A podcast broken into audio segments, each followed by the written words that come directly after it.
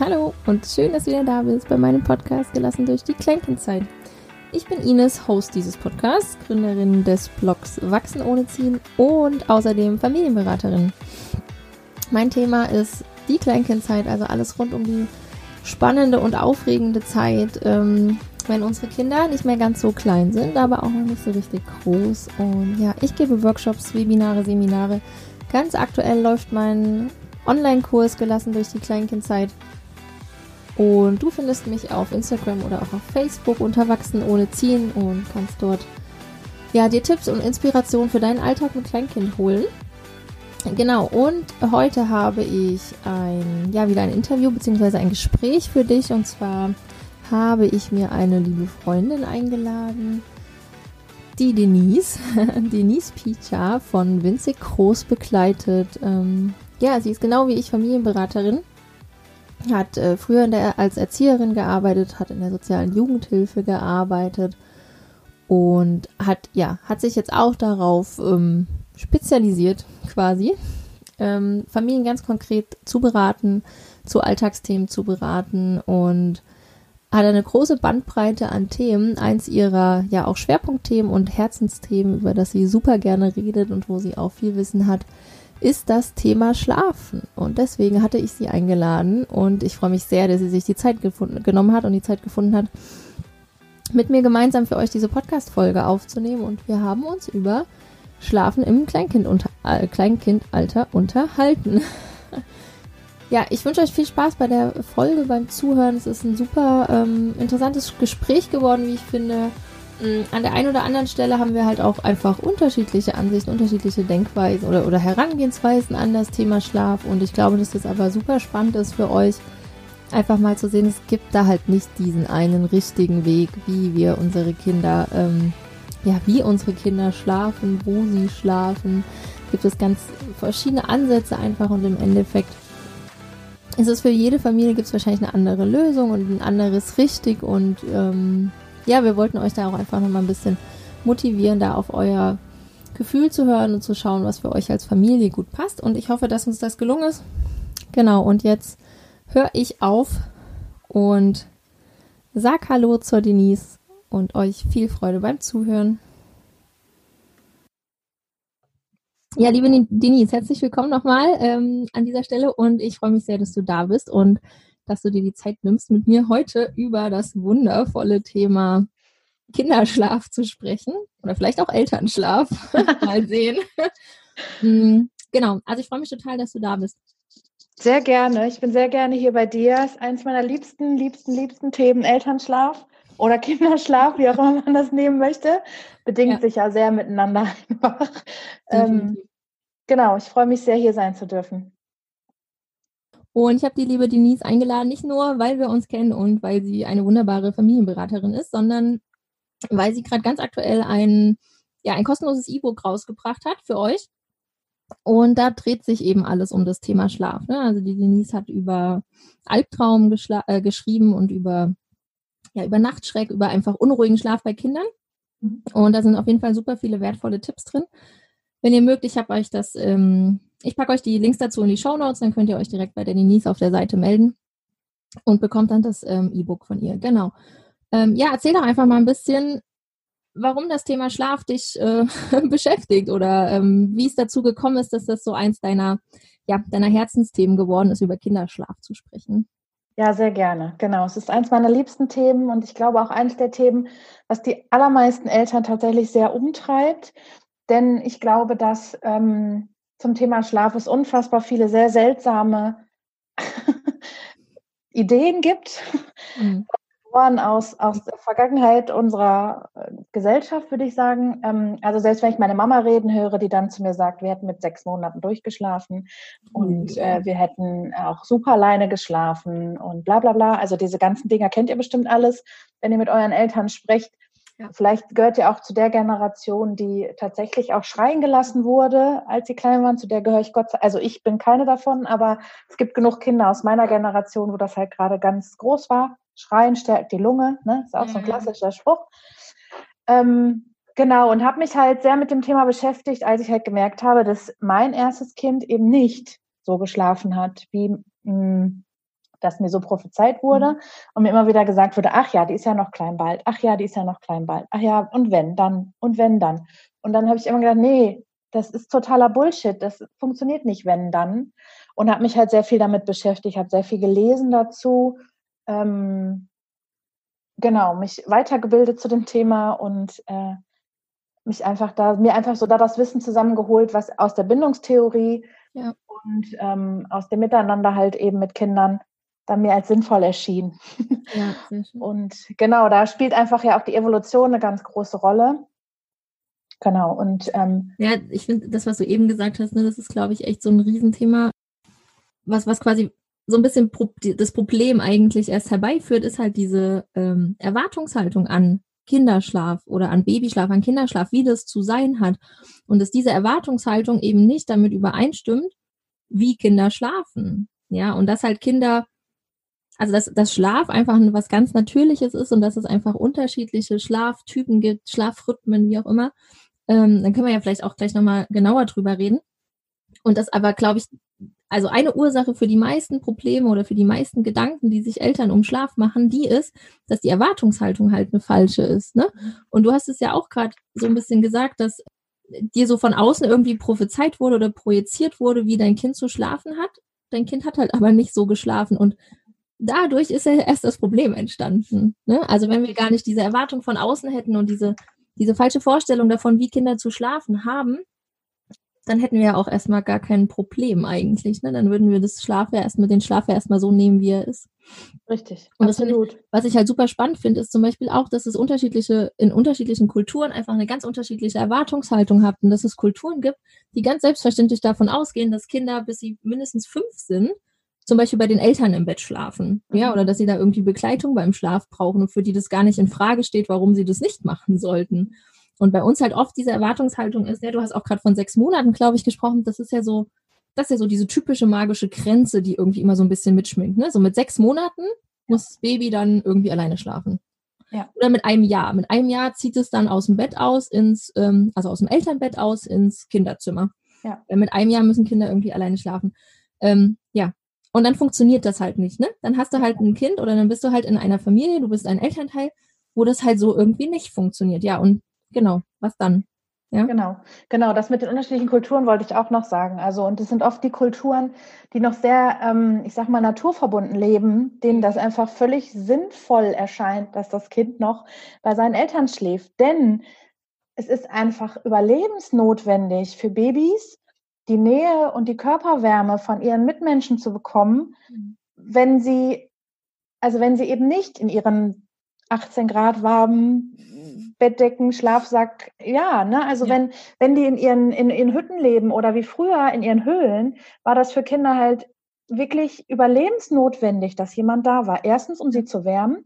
Und zweitens aber auch, haben wir ja früher einfach als Nomaden gelebt. Und wenn das Volk weitergezogen ist, durfte das Baby einfach nicht vergessen werden. Und dadurch war einfach, es war einfach super, super wichtig, dass die Kinder da halt eben bei ihren, bei ihren Menschen schlafen. Und dieses Urgefühl oder diese Ur, hm, Instinkte haben Babys halt noch und auch noch lange über den ersten mhm. Geburtstag hinaus.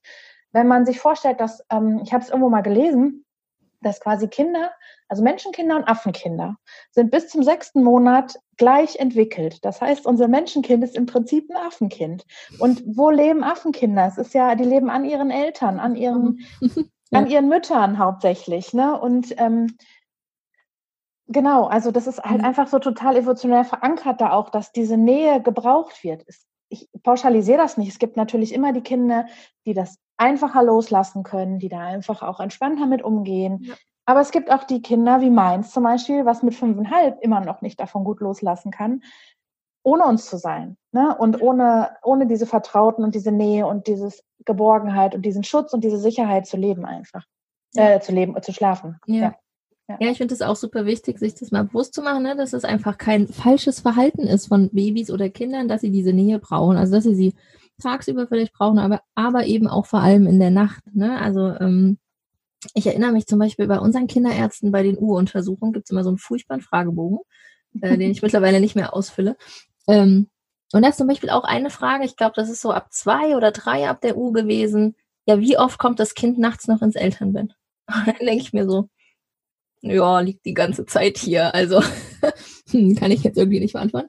Ähm, aber ich finde halt allein diese Frage suggeriert ja, dass es nicht in Ordnung ist, wenn dein Kind das noch macht. Und vor allem sollte es schon mal gar nicht mehr in deinem Bett sein, sondern sollte in seinem eigenen Bett sein. Und wenn es dann nach, nachts aber zu dir kommt, ist es halt irgendwie nicht in Ordnung. Und solange wir sowas suggerieren, Eltern, ähm, ist ja klar, dass sich, dass dann Sorgen entstehen, dass man sich Gedanken macht und fragt, okay, warum kommt mein Kind eigentlich jede Nacht? Oder warum möchte mein Kind gar nicht alleine einschlafen? Warum muss ich bei meinem Kind bleiben? Warum weint es, wenn ich rausgehe, statt dass es einschläft? Ja. Mhm. Ähm, und das finde ich halt auch so, ja, so traurig bei dem Thema Schlaf einfach, ne, dass halt diese falsche Erwartungshaltung nach wie vor suggeriert wird. Unter anderem zum Beispiel von Kinderärzten, was echt. Ja. Ich sage halt immer, Kinderärzte sind Kinderärzte, die sind äh, medizinisch äh, ja. gut ausgebildet, die sind aber oft keine Pädagogen tatsächlich. Ähm, Klar, äh, nur sind sie halt oft die ersten Ansprechpartner für Eltern. Absolut, absolut. Halt schwierig, ja. Ja, absolut, leider Gottes. Ähm, ja, also ich weiß nicht, woher manchmal diese Erwartungshaltung kommt. Also es kommt mhm. natürlich bestimmt daher, dass wir, dass wir irgendwie möglichst früh meinen, unsere Kinder müssten möglichst selbstständig sein. Mhm.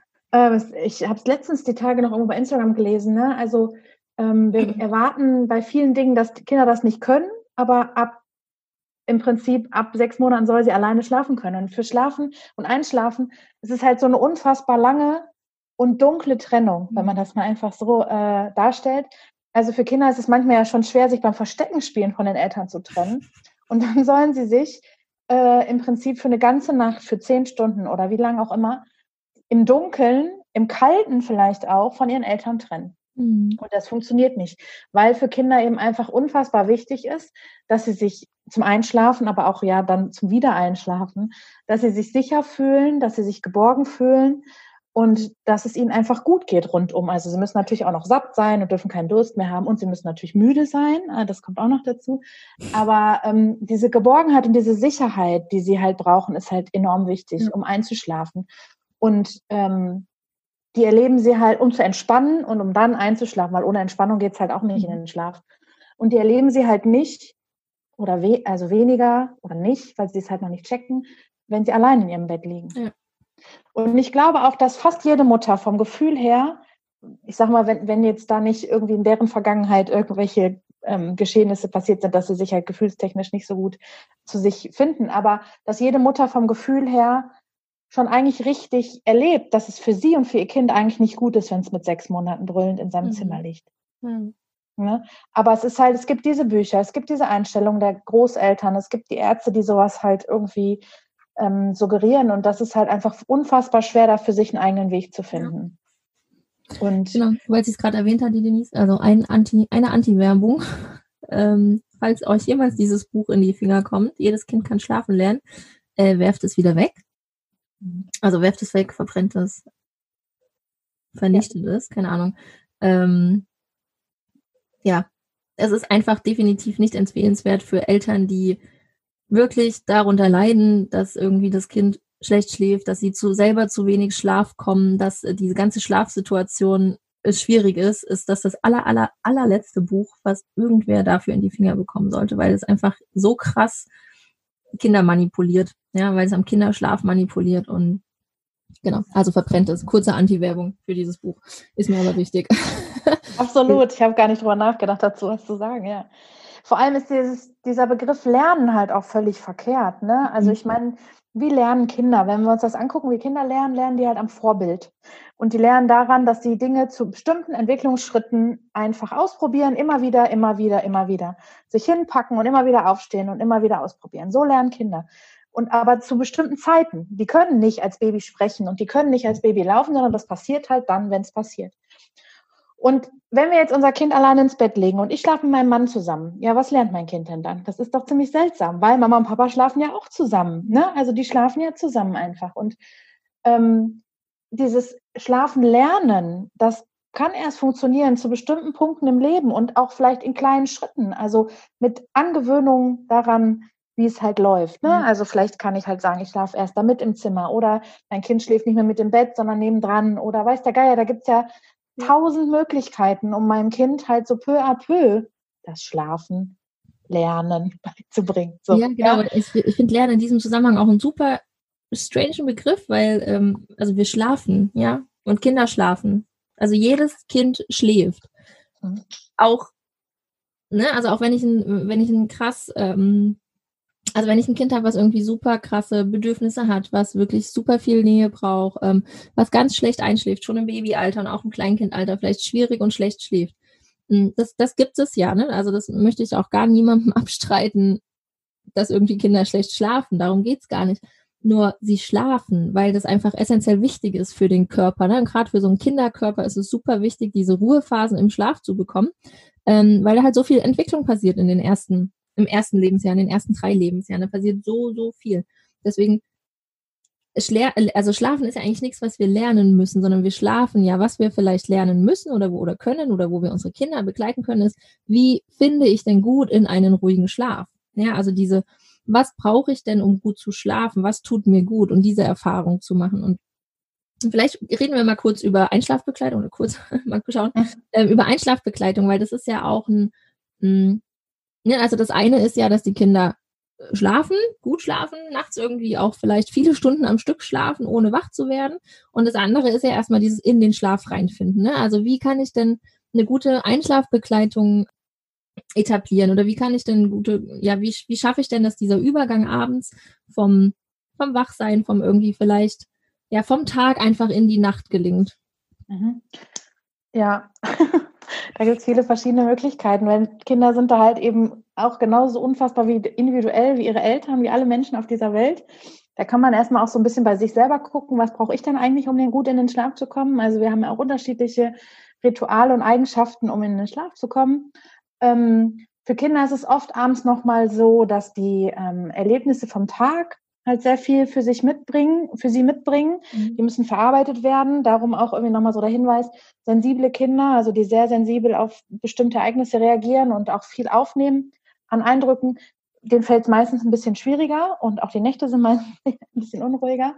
Ähm, aber also es gibt einmal die Kinder, die halt eben abends einfach auch unfassbar viel Ruhe brauchen, die so abschalten, mit Büchern lesen, runterkommen, kneten, was weiß ich, keine Ahnung, malen. Und es gibt die Kinder, die eben diese Anspannung nochmal rauslassen müssen, tatsächlich ganz aktiv. Ja, ähm, bitte? Kenne ich. ähm, und das kann man halt auf unterschiedlichen Wegen machen. Also was immer eine super Methode ist, um nicht nochmal körperlich so hochdrehen zu müssen, ist einfach lachen. Mhm. tatsächlich mhm. einfach Blödsinn zu machen, irgendwie, keine Ahnung, Quatschtheater zu machen oder mit irgendwelchen Puppen sprechen. Wir hatten es letztens total bescheuert mit irgendeiner Monsterfigur von einem Kuchen, die irgendwelchen Quatsch erzählt hat. Und dieses Lachen löst halt total Anspannung. Was natürlich auch immer geht, ist einfach wirklich richtig aktiv, körperlich aktiv nochmal zu werden vielleicht nicht kurz vorm Schlafen, aber halt so in den Abendablauf einzubauen, zum Beispiel zu sagen, nach dem Abendessen gehen wir nochmal eine Runde spazieren. Ist jetzt im Winter, muss man gucken. Oder wir gehen toben, also wir toben zum Beispiel ganz viel in unserem großen Bett. Ähm, einfach da nochmal zu gucken, was die Kinder halt auch brauchen. Manche Kinder aber brauchen auch einfach zu weinen. Tatsächlich ist es so, dass Kinder äh, auch ja ganz viel Druck und Stress abbauen über Tränen. Weinen ist bei Kindern ja nicht nur wegen Schmerzen, sondern die weinen ja einfach aus ganz, ganz vielen Gründen. Und eben auch aus dem Grund, dass sie zu viel Anspannung im Körper haben. Und diese Tränen lösen die an, also es fließt quasi so tatsächlich bildlich aus denen raus. Also ich höre das ganz oft von Eltern, was mache ich denn denn Der weint immer vor und wir machen alles irgendwie und der weint einfach. Ja, wenn du das nicht gut aushalten kannst, kurz vorm Einschlafen, dann guck, dass er irgendwann anders diese Anspannung über welchen Weg auch immer oder auch über Tränen rauslassen kann. Also manchmal muss man da ja nur so ein bisschen pieken und dann platzt der Ballon ja schon. ähm, dann hat man es nicht direkt vorm Einschlafen. Aber auch das ist eigentlich nicht schlimm, weil es den Kindern halt, also wenn ich natürlich merke, es tut meinem Kind nicht gut, dann ist es das eine. Aber wenn ich alles dafür getan habe, dass es meinem Kind gut geht und ja. es weint einfach, dann weint es einfach. Also ich glaube, das, das, versteht jetzt hoffentlich auch jeder richtig. Das ist natürlich keine Aufforderung, dein Kind irgendwie zum Weinen zu bringen. ähm, oh aber genau das, was die Denise sagt, ne, das Weinen löst ja einfach auch, das entspannt. Ja, das kennen wir ja auch, wenn, wenn es uns nicht gut geht und wir dann mal irgendwie weinen können und ähm, dann ist das, ne, dann ist das raus und dann sind wir wieder ein bisschen befreiter davon. Also diese Emotionen dann einfach gehen zu lassen. Und so ist es halt bei den Kindern auch. Und im Babyalter ist es, glaube ich, sogar noch ein bisschen irgendwie quasi bekannter oder akzeptierter mhm. zu sagen, okay, das Kind weint halt, ne, das hat irgendwie, ja, ich, ich habe alles gemacht und alle Bedürfnisse sind erfüllt und es weint. Und dann wird es eher so angenommen, okay, das, das Baby weint halt, das braucht es gerade, ja.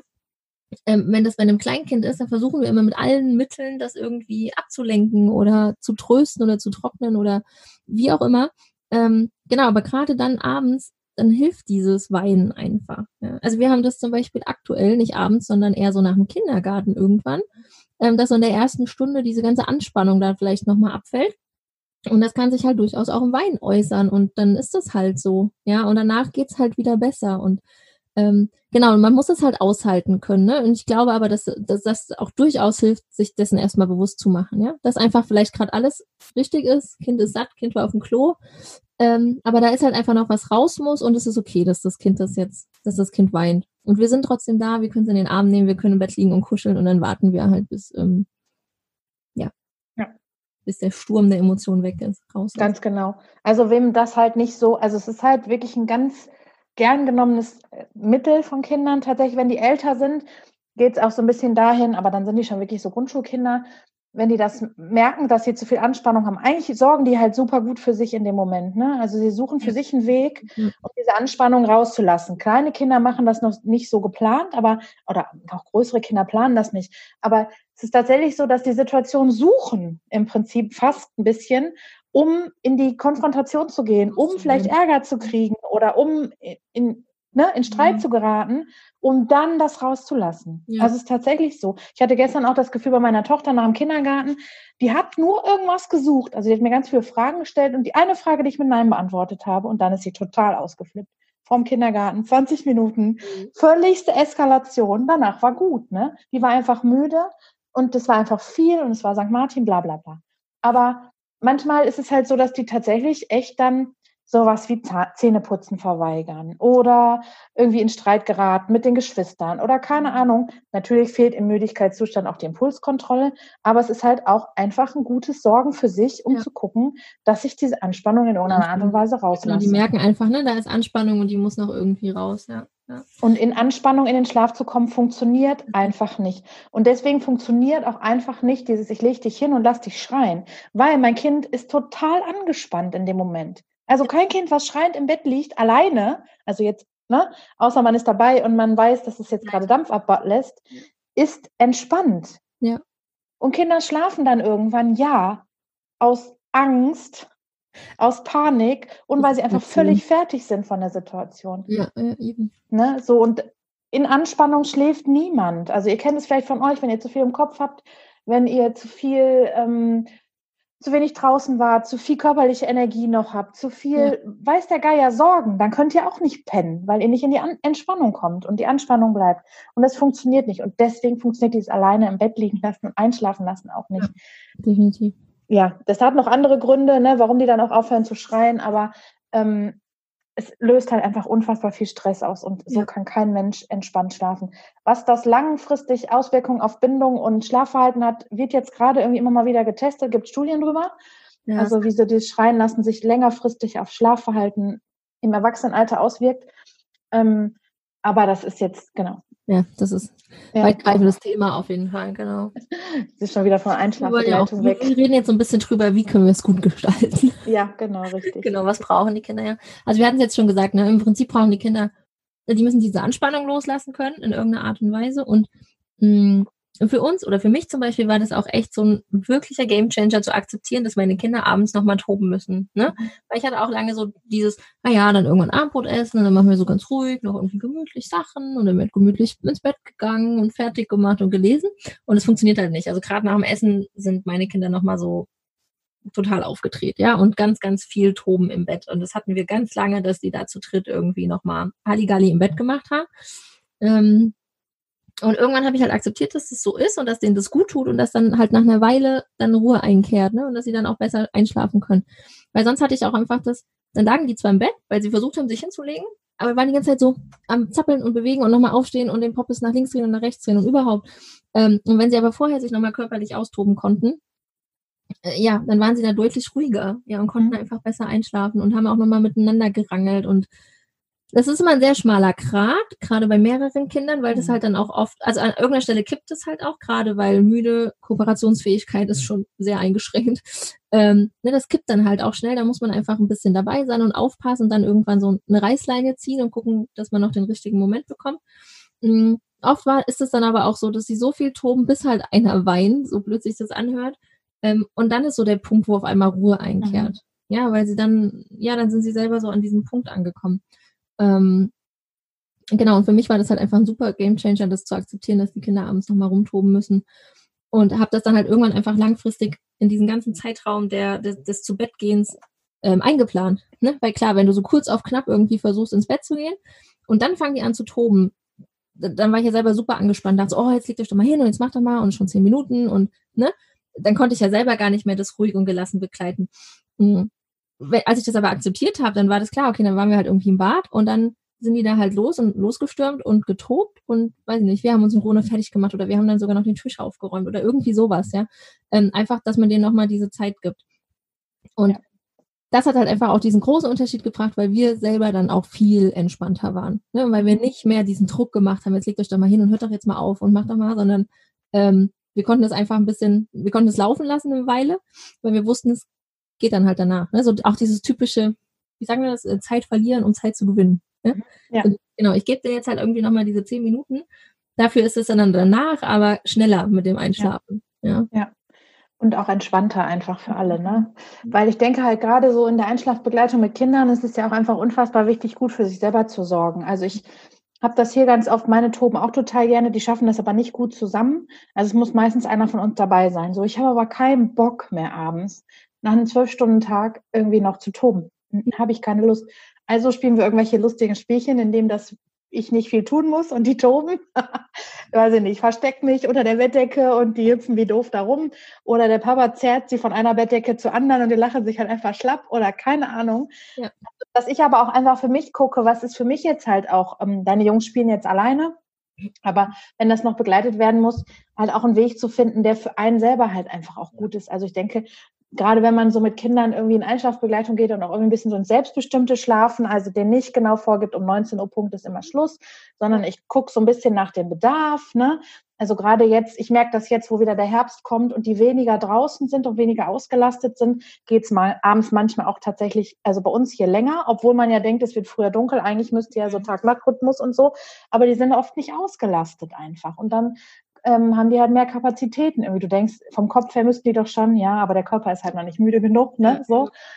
Ähm, und ich muss halt auch gut auf mich achten. Oder wir wechseln uns ab. Oder ja. ähm, genau, wenn ich halt so merke, das kippt, ist es oft auch so, dass ich halt sage, ich gehe schon mal ins Bett Meistens kommt die kleine Maus dann irgendwann hinterher, weil sie eigentlich ist ja schon müde, aber sie will sich ja nicht eingestehen, dass sie schon müde ist. Mhm. Und dann kriegt, kann man da so nochmal eine räumliche Trennung auch hinkriegen. Ne? Also mit zwei oder mehreren Kindern. Der Papa liest hier oder ja. die hören was da mit der Großen und ich bin dann schon im Bett.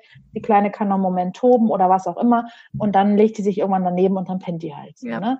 Also, dass man da auch so ein bisschen für sich natürlich guckt, dass, ähm, dass man das so einbaut, auch gut, dass es für alle irgendwie passt gemeinsam, ne? Ja, ich mache das zum Beispiel so seit einer ganzen Weile, dass ich diese, diese, dass ich abends gar nicht so viel dabei bin. Also ich nehme mich so ziemlich raus aus der ganzen Vorbereitungsshows ähm, im Bad zum Beispiel, ne, weil das ja halt auch einfach super ähm, aufgedreht bei uns noch ist. Also ne, die sind da keine Ahnung, jeder macht irgendwas, aber keiner macht Hände waschen oder Zähne putzen. Also es braucht halt viel Begleitung und es ist super laut und wuselig und ich kann das abends nicht mehr. Ich kann es überhaupt nicht gut. Mm, und als ich das erkannt habe, habe ich halt auch gesagt, okay, ich ziehe mich da so raus aus der Nummer. Ich mache dann irgendwie schon mal die Betten. Ne? Ich gucke, dass irgendwie die Betten freigeräumt sind, das Decken, Kissen jeder irgendwie an seinem Ort hat.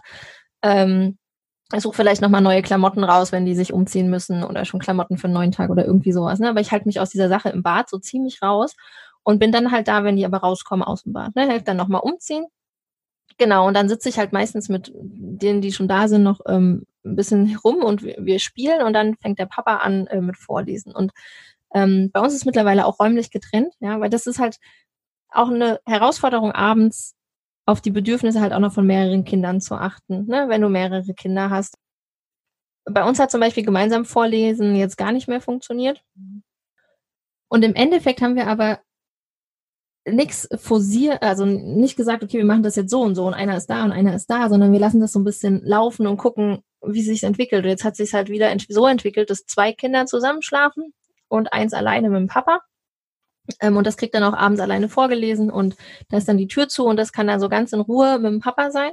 mhm. ähm, und schläft auch super schnell dann ein. Ja, also das haben wir halt schon gemerkt, dass er das einfach ganz anders braucht wie die anderen zwei. Die anderen zwei spielen dann zum Beispiel nochmal eher, die wollen gar nicht so vorgelesen, sondern die spielen dann halt noch irgendwas Ruhiges zusammen, die bauen irgendwas zusammen oder ähm, gestern hatte ich dann auch mal ein Hörbuch angemacht, das hat aber auch wiederum nur für ein Kind funktioniert und für das andere nicht, ja. Und da ist jetzt auch wieder so der Punkt, dass wir gucken müssen, okay, wie kriegen wir das hin, dass wir ein Hörbuch hören ähm, und das dritte Kind aber schon schlafen kann oder halt dann zumindest nicht mehr auftreten. Ne? Den hat das total irritiert, dass da einfach Geräusche sind.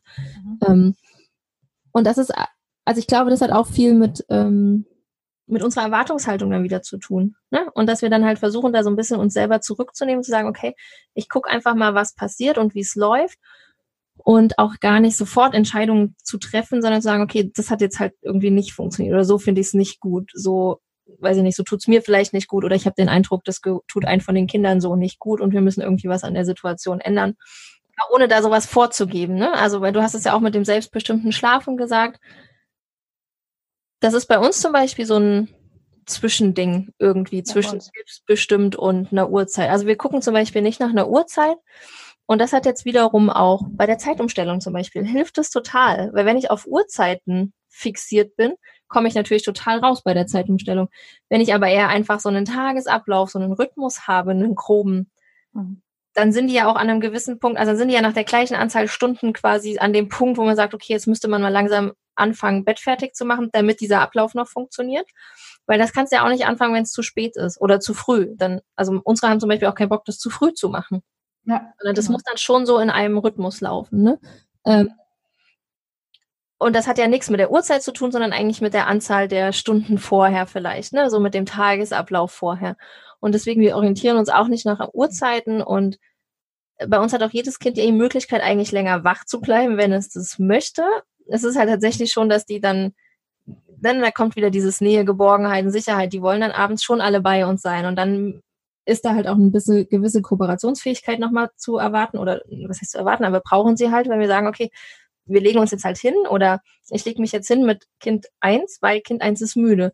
Wenn du jetzt bei mir sein möchtest, musst du jetzt mit hier sein. Das geht nicht anders. Ne? Ich kann jetzt nicht mit dir irgendwas spielen, weil ich muss erst das eine Kind jetzt in den Schlaf begleiten. Weil das ist zum Beispiel, finde ich dann, das geht vor, ne? Wenn ein Kind müde ist und Schlafbegleitung möchte, dann mache ich das halt zuerst. Ja. Und dann müssen die anderen entweder sich anpassen in dem Moment oder warten. Ja, ja. und meist ist das für beides schwer ist, gerade für Kleinkinder. Ja, es ist super schwer. Ähm, also sagt keiner, dass es irgendwie leicht ist oder nicht anstrengend ist. Nur das, das zu verstehen und zu sagen, okay, mhm. auch für einen selber zu sagen, ja, ich kann jetzt aber ja nicht anders. Ne? Ich kann jetzt nicht mehr irgendwie hier irgendwelche Sachen bauen und gleichzeitig ein Kind in den Schlaf begleiten. Das geht nicht, sondern es muss eins nach dem anderen passieren. Ähm, und das ist auch für einen selber, finde ich, einfach super beruhigend, ne? zu sagen, okay, ja. ich liege jetzt halt hier mit Kind 1, weil Kind 1 ist müde und es braucht Kuscheln und es braucht Schlaf. Ähm, du hast die Möglichkeiten A, B ja, mehr geht halt gerade nicht. Ne? Und dass wir uns da selber als Eltern auch nicht so zerreißen, wenn wir Geschwister haben, wenn wir Geschwister in den Schlaf begleiten, weil wir können halt nicht alles gleichzeitig irgendwie machen. Ja, also sowieso gar nie, aber beim Schlafen ist es halt nochmal super schwierig. Und dann können wir aber halt versuchen, eine Umgebung zu schaffen, zu sagen, ja, ich habe jetzt zum Beispiel mit meinem großen Sohn, der halt gerne länger wach ist, ähm, den haben wir dann jetzt im Hochbett so eine Art äh, Höhle gebastelt. Und wenn er das möchte, können wir die abends halt so zumachen. Mhm. Ähm, und dann kann er sich da Bücher angucken. Dann hat er da Licht an und kann Bücher angucken. Ähm, und dann schafft es auch das andere Kind einzuschlafen. Wenn er da jetzt aber aktiv ist oder das Licht hell oder so, dann kann das andere Kind nicht einschlafen. Und das ist jetzt für uns gerade so eine Zwischenlösung, wo ich sage, wir müssen jetzt irgendwie so die fünf bis zehn Minuten, bis die, die der Kleine braucht zum Einschlafen, musst du so ein bisschen abgeschottet sein, bitte. Und dann kannst du dir da drin, kannst du dir Bücher angucken und danach kannst du dich auch meinetwegen wieder richtig hinsetzen und, ne, oder ich lese dir nochmal leise was vor oder so. Ja. Aber es geht halt erst, wenn das Kind eingeschlafen ist, das andere. Ja. Genau. Ja, also hier funktioniert das oft so. Also wir sind halt meistens zu zweit abends. Tatsächlich ist das echt, ähm, echt cool. Ich weiß aber, dass es in vielen Familien auch nicht immer so ist, dass die zu zweit sind. Hm, was immer noch mal eine Lösung ist oder eine Möglichkeit ist natürlich, das ähm, größere Kind, das oder das, was dann noch nicht schlafen will, einfach auch noch mal ruhig zu beschäftigen.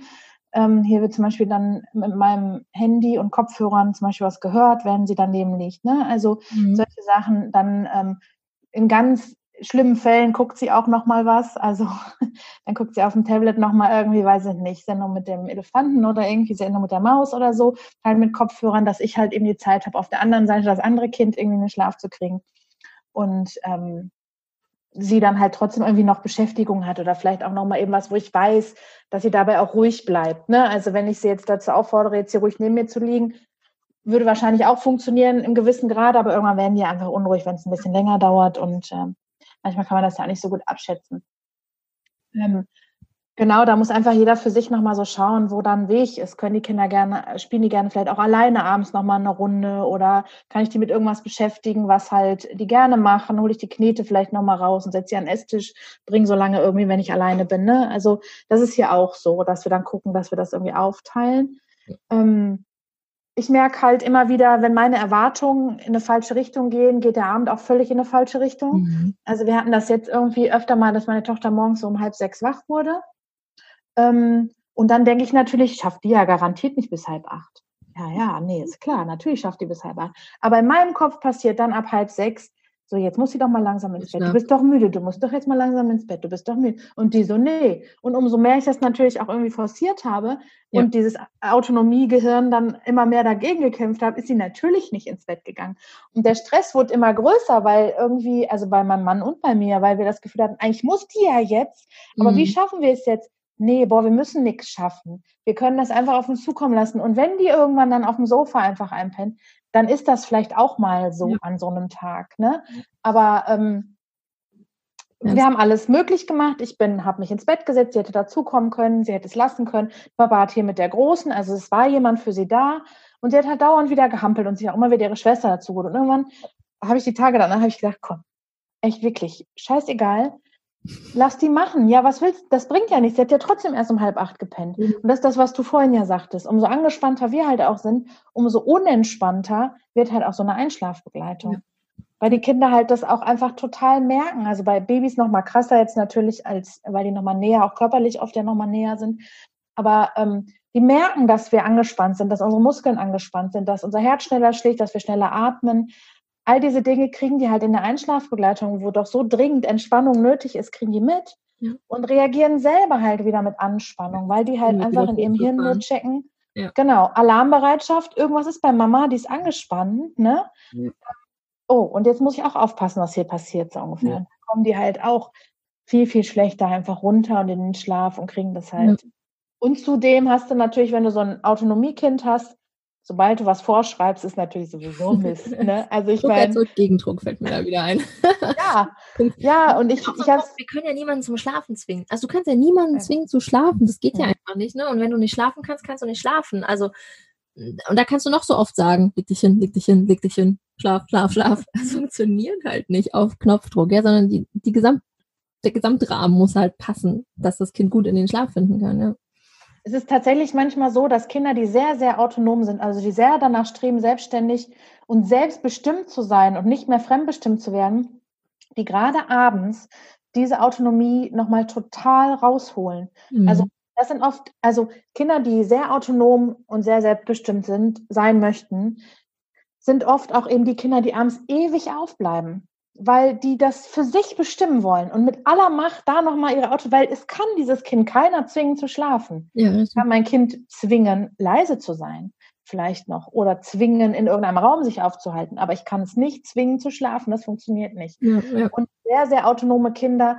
ähm, füllen da beim Schlafen abends manchmal einfach auch nochmal gut ihren Tank. Ne? Also um die Autonomie und das Bedürfnis an Autonomie nochmal zu füllen, bevor sie dann halt, ja, ist tatsächlich so. Also, ja, kann ich mir voll gut vorstellen. Macht auch irgendwie Sinn, ne? Und ja. Glaube, aber wenn man das, wenn man das Gefühl hat, ne, dass das so ist, dann kann man ja sogar relativ gut wahrscheinlich gegenarbeiten, indem man sagt, okay, ich versuche meinem Kind ähm, tagsüber so viel Autonomie zuzugestehen, wo es halt geht. Ne? Also das, das, was ich ja auch immer wieder sage in der Kleinkindzeit, wirklich zu überlegen, was ist es mir gerade wichtig, ne? Also wie wichtig ist mir gerade irgendwie auf irgendwas zu bestehen oder kann ich nicht mein Kind entscheiden lassen, kann ich nicht machen, was das Kind sagt und eben dieses Bedürfnis nach Autonomie an Stellen befriedigen, die für mich gut handelbar sind. Ja, ja. absolut.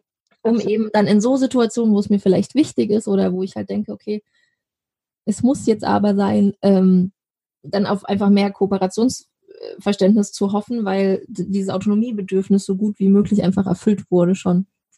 Ja. Es gibt einfach Kinder, die haben sehr, sehr großes Autonomiebedürfnis und die wollen einfach absolut nicht fremdbestimmt werden. Und umso mehr ich da halt eben auch wieder rumfummel und sage, zu einer bestimmten Uhrzeit, werden die immer dagegen, noch krasser dagegen arbeiten. Genau, und wo kann ich halt? Also ich meine, es gibt natürlich die Kinder, die einfach auch lange dann noch mal im Kindergarten sind. Das ist natürlich auch immer eine lange Zeit, wo sie nicht so 100 mhm. Prozent selbstbestimmt sein können, ist einfach so in der Gruppe, ist es Fakt, dass Kinder einfach nochmal anders eingeschränkt sind, als wenn sie zu Hause, nur also mit dem Geschwisterkind ist auch noch eine Einschränkung, als wenn sie alleine sind, aber ähm, zu Hause sein können. Und wo kann ich vielleicht abends es mitentscheiden lassen? Es können ja so Kleinigkeiten sein, wie was wollen wir essen heute Abend? Oder welche Zahnbürste willst du benutzen? Oder welchen Schlafanzug willst du anziehen? Was weiß ich, was sollen wir jetzt noch spielen? Hast du eine Idee, was wir jetzt noch machen sollen? Es sind ja alles so Dinge, wo, wo ich wirklich im Kleinen, oder hast du Lust, weiß ich nicht, keine Ahnung, mir beim Kochen zu helfen? Oder heißt der Geier? Ich meine, da gibt's ja doch, auch selbst wenn die Kinder lange betreut werden, immer noch Situationen, die, ähm, ja. wo ich halt noch diesen Entscheidungsspielraum ihnen lassen kann, wo dann vielleicht nicht mehr zum Schlafenszeiten dieses Bedürfnis noch so krass eingeholt werden muss. Also natürlich gibt es auch immer die Kinder, die wenig schlafen, die Kinder, die viel schlafen, die Kinder, die schlecht, die Kinder, die gut. Es gibt ja diese alle Kinder. Aber in der Autonomiezeit ist es tatsächlich oft so, dass da gerade dann, also wir hatten es jetzt tatsächlich, und ich konnte es echt gut beobachten an meiner Tochter, als die jetzt im August in den Kindergarten gekommen ist, waren natürlich die ersten Tage war die platt, ne, da ist die abends auch umgefallen, manchmal sogar mittags noch. Und dann fing das so an, ne, dann kamen die Regeln dazu, dann gab es die Konflikte im Kindergarten. Dann äh, hat sie das vielleicht auch nicht immer unbedingt verstanden, warum sie da sitzen bleiben muss 20 Minuten. Muss sie zu Hause ja auch nicht, hat sie auch so gesagt im Kindergarten. Ne?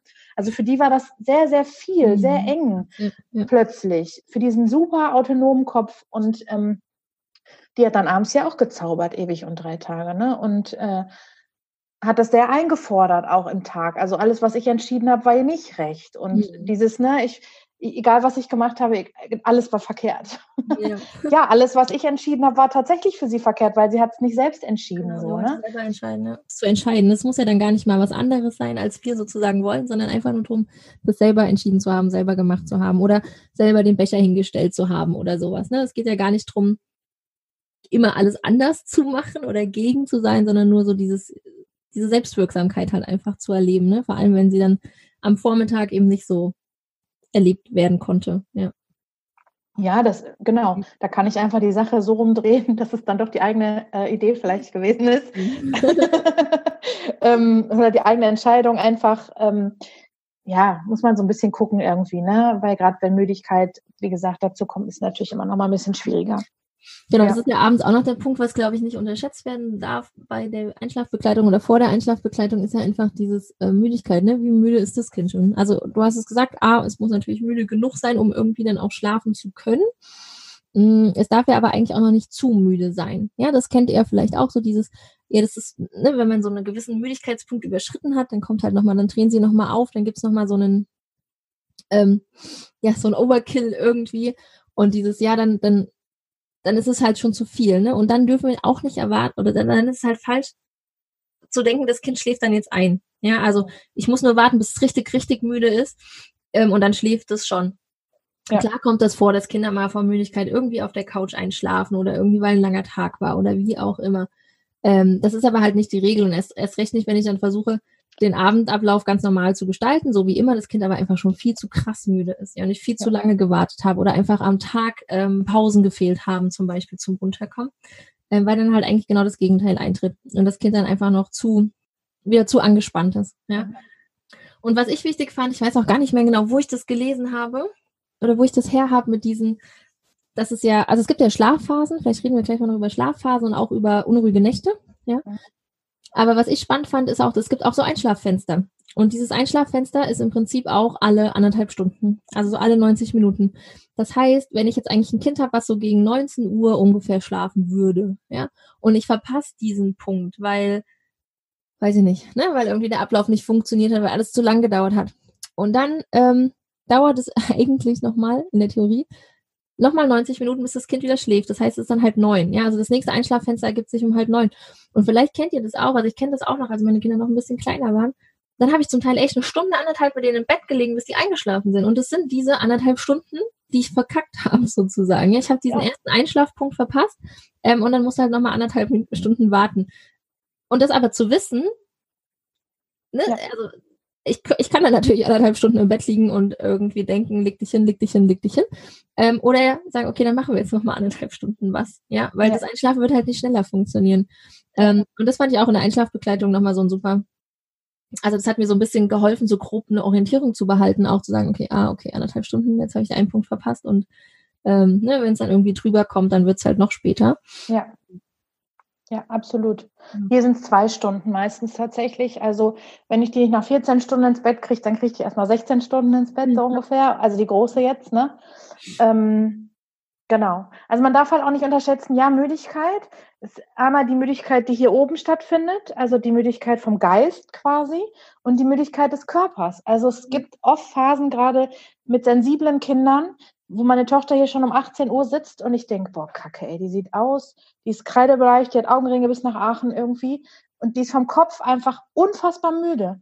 Aber dieser Körper ist halt überhaupt nicht, jetzt gerade in den dunklen Jahreszeiten, in den kalten Jahreszeiten, wo man halt auch nicht so krass irgendwie rausgeht und powert, ähm, ist die dann körperlich einfach nicht, nicht müde. Ne? Und dann macht die noch bis neun, so von 18 Uhr, denkst du dir auch so, jo, klar, ne? Aber ähm, da spielen halt so viele Faktoren auch mit. Also ich sag mal so, wenn die jetzt viel im Kindergarten irgendwie Morgenkreise hatten und keine Ahnung, irgendwie Theater und bla bla bla, dann sind die vom Kopf vielleicht irgendwie echt kaputt. Und du merkst, so, da geht nichts mehr ab irgendwie, aber der Körper kriegt noch nicht die Ruhe rein. So. Und das spielt halt auch nochmal so miteinander zusammen, ne? Irgendwie, dass, dass das dann. Und genau, und halt eben, dass die so Zeitfenster haben, dass wenn du das verpasst hast, dass du quasi dann nochmal warten musst. Und was aber auch noch so ein bisschen dazu kommt, gerade jetzt so im Kleinkindalter, so um den zweiten Geburtstag, also es ist auch nicht zu pauschalisieren, aber äh, so ungefähr, bauen die nochmal ganz krass von jetzt auf gleich ihr Schlafpensum runter. Also mhm. das passiert so wirklich von heute auf morgen im Prinzip und dann schlafen die anstatt 14 Stunden noch 12 oder anstatt 12 nur noch 10 oder wie auch immer. Also da wird nochmal, und das ist oft für Eltern dieser Punkt, wo wir nicht hinterherkommen. Also weil wir halt einfach auch Gewohnheitstiere sind und meinen der Mittagsschlaf mhm. und das muss ja alles sein. Muss manchmal tatsächlich auch noch, weil der Nachmittag sonst kacke ist. Aber wenn ich die mittags pennen lasse, sind, gehen die dann erst um zehn ins Bett oder so oder um halb elf. Manche haben dann so Nachteulen da. Und das darf man halt auch nicht unterschätzen, einfach da auch nochmal zu gucken, ist mein Kind tatsächlich um 19 Uhr müde? Oder meine ich das nur, weil das schon immer so gewesen ist, so ungefähr? Ne? Und ähm, passt das überhaupt noch zu uns einfach auch? Also ja, das mit dem mit dem Schlafpensum ist auch so super wichtig, weil das da glaube ich auch ziemlich viel irgendwie falsche Vorstellungen kursieren und im Endeffekt ist so ziemlich alles zwischen neun und 14 Stunden normal, ja. Und wenn man sich mal diese Spannbreite anguckt, also Kinder, die neun oder zehn Stunden Schlaf brauchen, das ist halt mal irgendwie von um acht bis um sechs, oder? ja, also ja. Stunden, ne? Also das ist nicht viel. Oder halt von um zehn bis um acht, das kommt ja auch drauf an. Ähm, und ich muss ja sagen, also ich bin ja echt ein Freund davon, Verfechterin von Schlaf nicht zu manipulieren, also Kinderschlaf nicht zu manipulieren, ja. Und auch gerade was das Thema Mittagsschlaf oder Nachmittagsschläfchen anfängt, da ist, das ist immer so mit, ja, so zwischen eins und anderthalb, glaube ich, kenne ich das so auch aus Erfahrung aus den Kursen, sind ganz viele, und es ging mir auch selber so beim, ich weiß gar nicht, bei meinem mittleren Kind, ich weiß es nicht mehr, dass ich immer dachte, das muss jetzt irgendwie Mittagsschlaf machen. Es hat mhm. aber, es hat einfach nicht geschlafen. Und dieser Mittagsschlaf, bis es mal geschlafen hat, das hat sich ewig hingezogen. Und klar, irgendwann ist es dann vielleicht auch mal eingeschlafen. Ähm, und dieser ganze Stress und dieses Ganze, wo ich so dachte, wow, ey, also im Nachgang dachte ich mir so, wie unnötig eigentlich mich, mich und das Kind so irgendwie einen Mittagsschlaf zu zwingen und ähm, einen super Stress deswegen zu haben tagsüber. Anstatt darauf zu vertrauen, dass das Kind mir halt signalisiert, ob es müde ist oder nicht. Und müde sein heißt ja auch nicht zwangsläufig schlafen. Ja, also gerade tagsüber reicht ja vielleicht einfach eine Ruhephase. Ja, eine lange Mittagsruhe im Sinne von, man sitzt zusammen auf der Couch, man kuschelt, liest Bücher, hört dann vielleicht ein Hörbuch, wenn die ein bisschen älter sind. Also es muss ja nicht mal sein, dass sie schlafen, sondern es geht ja eher darum, so eine Ruhepause nochmal zu haben. Oder mit dem Kinderwagen noch spazieren zu gehen, wenn die kleiner sind, ja, dass sie dann einfach nochmal ein bisschen runterkommen können. Und dann reicht es ja eventuell, um über den Nachmittag zum Beispiel zu kommen. Ne? Und dieses, ähm, ja, diese Lücke. Und es ist aber, glaube ich, auch einfach so, dass es nachmittags gibt's halt dieses Loch. Das heißt aber halt nicht, dass die um fünf einpennen, sondern das heißt, okay, da ist halt nochmal ein Loch. Vielleicht mache ich dann dann nochmal eine Ruhephase irgendwie, ne? Und dann gehen nochmal zwei Stunden abends, ja. Mhm. Ähm, und das ist, das ist, glaube ich, was, was auch viel fehlt, so ein bisschen das Vertrauen drauf zu haben, drauf zu hören, auf die Müdigkeitszeichen von Kindern. Ja, und also drauf zu vertrauen, dass die sich ihren Schlaf schon so holen, wie sie brauchen. Was halt nicht heißt, ja, das ist immer auch so ein bisschen Missverständnis, glaube ich, mit selbstbestimmt, dass mein Kind dann irgendwie um acht sagt, so, ich gehe jetzt Zähne putzen und leg mich ins Bett. Ne? Also, vielleicht machen die das irgendwann, wenn sie zehn sind, keine Ahnung. Ähm, aber Kleinkinder machen das in der Regel nicht. Vielleicht, also das hatte ich durchaus mit meinen Kindern auch im Kleinkindalter noch wirklich, wo die sich an ihr Kuschelkissen oder irgendwas geschnappt haben und mich so ins Schlafzimmer gezogen haben, ne, weil sie sich hinlegen wollten. Also das hatte ich, ich glaube, gerade der dritte, der hat das ziemlich häufig sogar gemacht, dass er ganz klar abends signalisiert hat, ich will jetzt schlafen, warum kommst du nicht endlich mal mit ins Schlafzimmer? Und dann haben wir das halt aber auch immer versucht, uns darauf einzurichten ne? und das dann mitzumachen, sagen, okay, komm, dann lege ich mich jetzt hin mit dem Kind und lass ihn schlafen. Und da auch wirklich äh, so ein bisschen mehr zurück ins Vertrauen zu kommen, zu sagen, okay, mein Kind weiß, weiß schon, wann und wie es schlafen muss, ja. Und ja. Da, sich da ein bisschen ja, danach zu richten, ne? Und also halt auch drauf zu gucken und eben tatsächlich von dieser Uhrzeit wegzukommen, von so einer gewissen Stundenzahl, die Kinder irgendwie angeblich schlafen müssten, wegzukommen, ähm, von dieser, also mit dem Mittagsschlaf gerade, ne? Das ist ja auch immer noch so ein bisschen geprägt, weil so in, in Betreuungseinrichten ist ja so bis zum Alter von drei ist es ziemlich normal, dass da äh, Mittagsschlaf eingeführt wird oder gemacht wird. Ab drei dann nicht mehr. So, und das suggeriert ja wieder, okay, alle Kinder unter drei brauchen Mittagsschlaf und wenn sie dann drei sind, brauchen sie keinen mehr. Und das stimmt halt nicht, sondern es gibt halt Kinder, die irgendwie auch noch weit nach dem dritten Geburtstag Mittagsschlaf brauchen. Und es gibt auch Kinder, die mit anderthalb aufhören, Mittagsschlaf zu machen und die dann irgendwie mit zwölf Stunden Nachtschlaf auskommen. Ja, also das ist ja, es gibt nicht das eine oder das andere, sondern es gibt halt beides. Und da dann deswegen, ne, so dieses drauf vertrauen, mein Kind zeigt mir das schon, was es braucht ähm, und dann da auch drauf zu achten und drauf zu hören und zum Beispiel drauf zu schauen, wenn ich Probleme habe, mein Kind mittags zum Schlafen hinzulegen und das ewig dauert, dann vielleicht einfach keinen Mittagsschlaf mehr zu machen oder einen anderen Weg zu suchen, wo das Kind ruhen kann und vielleicht einschläft, vielleicht aber auch nicht. Ähm, ja. Ja. Ja, ja, das ist manchmal tatsächlich, also ich erlebe das oft so, dass es dann unsere Gewohnheit ist, die dann dann nicht mehr stattfindet. Also der Plan, den ich für meinen Tag hatte, der findet dann nicht statt ähm, es gibt halt durchaus auch Kinder, die hören auf, mittags zu schlafen und fangen dann zu bestimmten Situationen wieder an, weil dann kommt die Tagesmutter der Kindergarten dazu und dann schlafen die wieder. Oder dann entwickeln, also dann kommt nochmal ein Entwicklungsschritt und ähm, weiß ich nicht, die sind offener für irgendwas, weiß nicht, zwischenmenschliche Interaktion, keine Ahnung, was auch immer, dann sind die wieder müde. Ich merke hier auch, dass sich das total verschoben hat. Also hier ist bei uns mittlerweile um 17, äh, um 15 Uhr ein müder Punkt tatsächlich. Mhm also wo wir alle müde sind und wir eigentlich auch immer selten dann nochmal loskommen, weil es hier irgendwie dann nur Beef gibt. Also es verschiebt sich auch, wenn, mhm. und deswegen ist es halt auch so schwierig. Ich habe meine Freundin nach Thema Schlaf gefragt, meine Mutter, meine Oma, keine Ahnung. Ey, wir sind alle so unterschiedlich, dass, dass, dass du da eigentlich keinen einheitlichen Brei draus machen kannst. Und selbst die Kinder sind ja total unterschiedlich, weil, oder schlafen total unterschiedlich, weil sie so unterschiedlich sind. Und weil wir ja auch alle unterschiedlich sind. Und ich finde, das, was du gerade sagst, ist halt so unfassbar individuell, du kannst es halt gar nicht pauschalisieren. Deswegen finde ich immer so schwierig, so wie jetzt einfach darüber zu sprechen, weil es kann für den einen ein Teil passen, für den nächsten irgendwie gar nichts oder nur wieder ein Teil, den wir dann erzählt haben und so, weißt du, wie ich meine? Ja. Das ist halt wirklich so, so unfassbar individuell, dieses Thema. Ähm, Aber ich finde ja auch, dass das hilft, das zu wissen, ne? Also ja, zu wissen, es ist unterschiedlich und es ist individuell und es ist dann, nimmt ja auch so den Druck ja, ähm, absolut. Das zu Hause, also ne, dass, dass, dass ich dann sage, okay, ich muss es jetzt so und so bei uns zu Hause gestalten, weil so machen das alle. Ne? Ja. Eben nicht, sondern es ist halt super individuell und deswegen auch eher die Ermutigung zu, zu sagen, ähm, guckt halt, was für euch passt, ne? Und was ihr und euer Kind braucht. Und also das eine ist ja, ne, dass wir versuchen gerade auch so ein bisschen zu vermitteln, es ist alles irgendwie okay, ja, so wie die Kinder schlafen. Und das andere ist ja, dass es trotzdem anstrengend ist für uns oder sein kann für uns, weil wir halt ein Kind haben, was wenig schläft, was spät schläft und früh aufsteht, ähm, was halt irgendwie vielleicht tagsüber auch noch besonders viel Action braucht und wir kommen da halt nicht mit, ja. weil wir selber irgendwie mehr Schlaf bräuchten. So. Also das ist ja, das ist ja okay und ich möchte auch niemandem diese Problematik absprechen, ganz und gar nicht, ne, das kann ja sein. Ähm, was ich aber halt jetzt zum Beispiel auch im Thema Schlafberatungen immer so schwierig finde, wenn halt versucht wird, am Kind zu manipulieren irgendwie, ne? zu sagen, äh, du musst das und das machen, damit das Kind schläft. Ich glaube, der erste Schritt wäre irgendwie immer zu gucken, was genau löst die Problematik aus. Ja, also zum Beispiel habe ich als Mama irgendwie einen Schlafmangel, weil ich muss morgens um sechs mit dem Kind aufstehen und es schläft aber erst um zehn und ich bin in der Zwischenzeit komplett für das Kind da. ist das das Problem und was kann ich dann erstmal unabhängig vom Schlaf daran ändern? Also zu sagen, ne, mir anders irgendwie Hilfe zu holen, das anders aufzuteilen oder sowas. Ähm, also erstmal zu schauen, wo ist die eigene Problematik.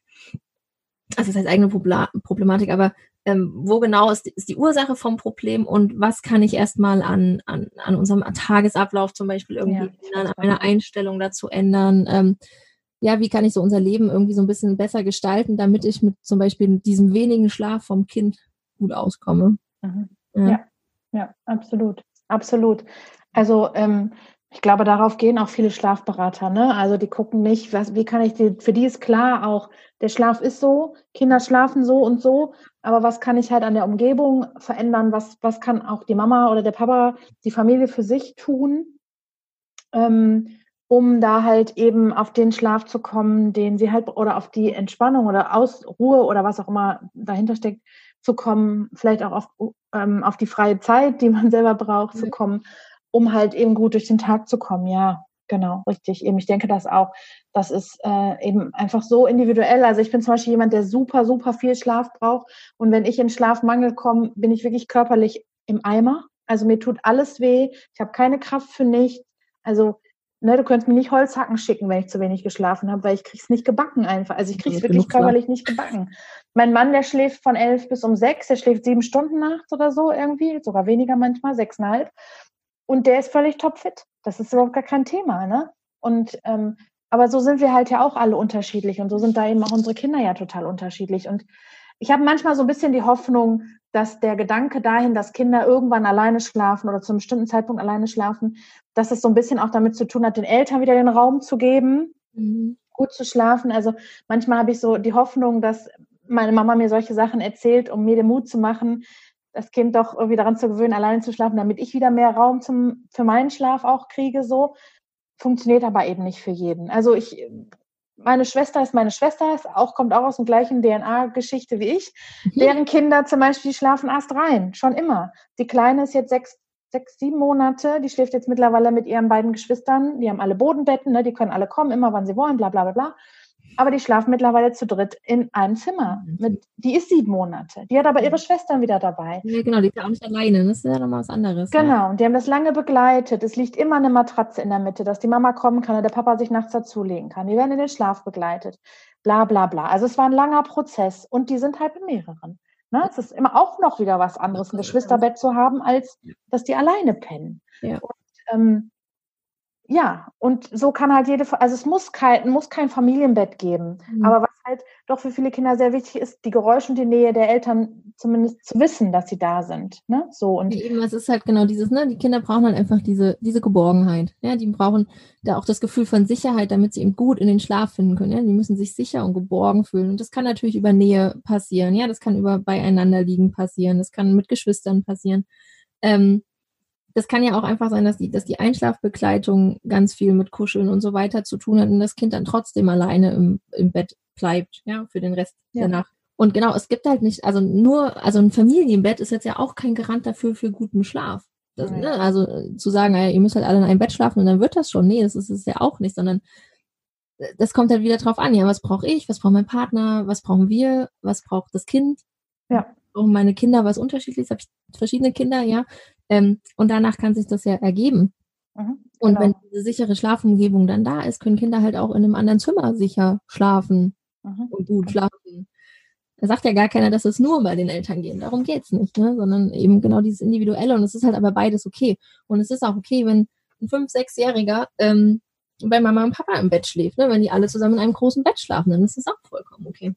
Ja, richtig, also genau. Halt, ja, der Punkt, was brauche ich? Und es ist ja auch so zum Beispiel, hm, ich hatte auch mal eine Mama in der Beratung, die alleinerziehend ist und ihre Tochter, ja, die muss auch so zwei gewesen sein, glaube ich, anderthalb, zwei. Ähm, und die war halt alleinerziehend und die war halt super viel arbeiten und die Tochter war lange in der Betreuung. Und dann hat sie auch mich gefragt, ja, wie ist das denn? Mir wird jetzt immer gesagt, die soll in einem eigenen Bett schlafen. Und der Arzt hat jetzt auch schon gesagt, die soll in einem eigenen Bett schlafen und so. Dann habe ich auch gemeint, ja, wie geht's dir denn damit? Was möchtest du denn? Und, und so. Und dann hat sie gesagt, nee, sie findet das voll schön, weil sie haben ja so wenig Zeit zusammen tagsüber. Ähm, sie findet es voll schön, dass sie zusammen einschlafen können und dass sie nachts kuscheln können, ja. Und die, die können halt nachts diesen Nähespeicher einfach auffüllen, dadurch, dass sie beieinander sind, gerade weil sie tagsüber so viel getrennt sein müssen. Ähm, und dann ist es doch super, wenn es diese Möglichkeit, ne, wenn es da ist, diese. Möglichkeit, diese Nähe nachts zu gestalten. Ja, ja, eben. Also, weil das Kind jetzt irgendwie einen gewissen Geburtstag erreicht hat. Ja. ja. Genau, ja. Also ich habe äh, zum Beispiel hier auch eine Bekannte, die hat Zwillinge die schlafen schon immer alleine zusammen. Also zwar jeder in seinem eigenen Bett, aber in einem Raum. Mhm. Da ist es nie ein Thema. Für die ist es schwieriger, bei Mama im Bett zu schlafen, zu wissen, der Bruder ist alleine da drüben. Ne? Die sind jetzt zweieinhalb. Also wie gesagt, da hat halt jeder auch einfach seine unterschiedlich, da müsst ihr einfach, also die, die das jetzt hören, müsst ihr einfach so ein bisschen für euch gucken, was brauche ich auch? Wie, mit wie viel Nähe meiner Kinder komme ich zurecht? Was braucht mein Mann? Mein Mann zum Beispiel hat ein Schlafgerät. Wir können gar nicht so ganz flexibel schlafen, weil der hat halt ein Schlafgerät, was da steht, womit der halt nachts irgendwie beschnauft wird. Und also da hat halt jede Familie einfach so seine Herausforderungen ja. einfach. Ne? Ja.